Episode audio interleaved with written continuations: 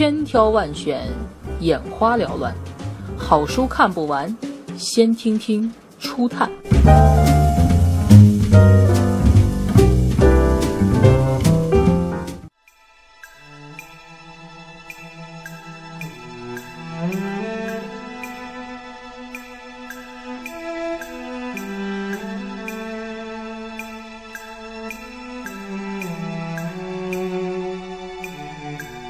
呼兰河传》，作者萧红，原名张乃莹。故事发生的时间是二十世纪一十年代中期前后，那时候日军还未侵略中国。写作时间是二十世纪三十年代末期。《呼兰河传》叙述以呼兰河为中心场景的乡土人生的小故事，展示的是北中国乡民的生存状态和精神状态，是一曲国民灵魂改造的晚唱。故事中发生人间悲剧的深刻性在于，屠戮他们的不是地主阶级，而是那些和他们处在同一阶级的善心的婆婆。杨老太太、周三奶奶等人们，而这些吃人的奴隶却善心洋溢、振振有词。封建落后思想摧残了他们的精神，扭曲了他们的灵魂。这再次证明了鲁迅先生精辟的判断：中国人历来是排着吃人的宴席，有的吃，有的被吃，被吃的也曾吃人。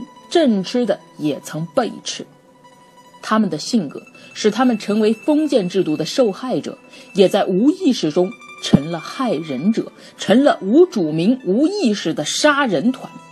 是他们毁灭了小团圆媳妇的美，是他们毁灭了王大姑娘的爱。萧红的《呼兰河传》。将批判的锋芒指向了北方土地上芸芸众生的价值观念、思维方式这一深隐的文化层面。小说中作为文化载体的主要有大泥坑、跳大神和洗热水澡。这样的文化载体孕生了更具文化意味的主体——看客群体，尤其将主体与载体结合起来。更具有文化批判的历史厚度和哲学力度。萧红大书特书了晴雨时节大泥坑各种样态及其带给人们的种种快乐。它既能满足人们看热闹的眼福和吃些死猪死鸡的口福，又能满足人们茶余饭后的消遣、偷乐和谈资。试想，如果没有它，小城的人们会失去多少乐趣，而更显寂寞。其实，它是小城人生原始状态的写真。大泥坑实际上成了呼兰县城的标志和象征，成了小城生活的一部分。它象征着削弱国民进取向上的精神魔障，而跳大神是东北早期普遍流行的一种文化习俗。《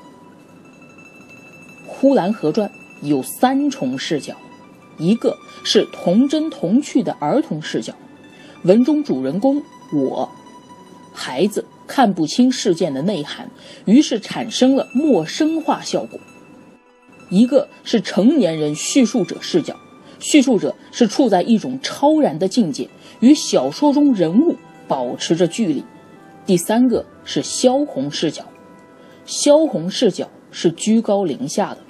读者可能看不见他，但他随时会出来发议论，有时甚至连议论也不发，但读者可以感觉到萧红的情感波动。一九四一年底，萧红病危之际，曾要求骆宾基送他北上。萧红要回到家乡去。他曾经计划写《呼兰河传》的。第二步。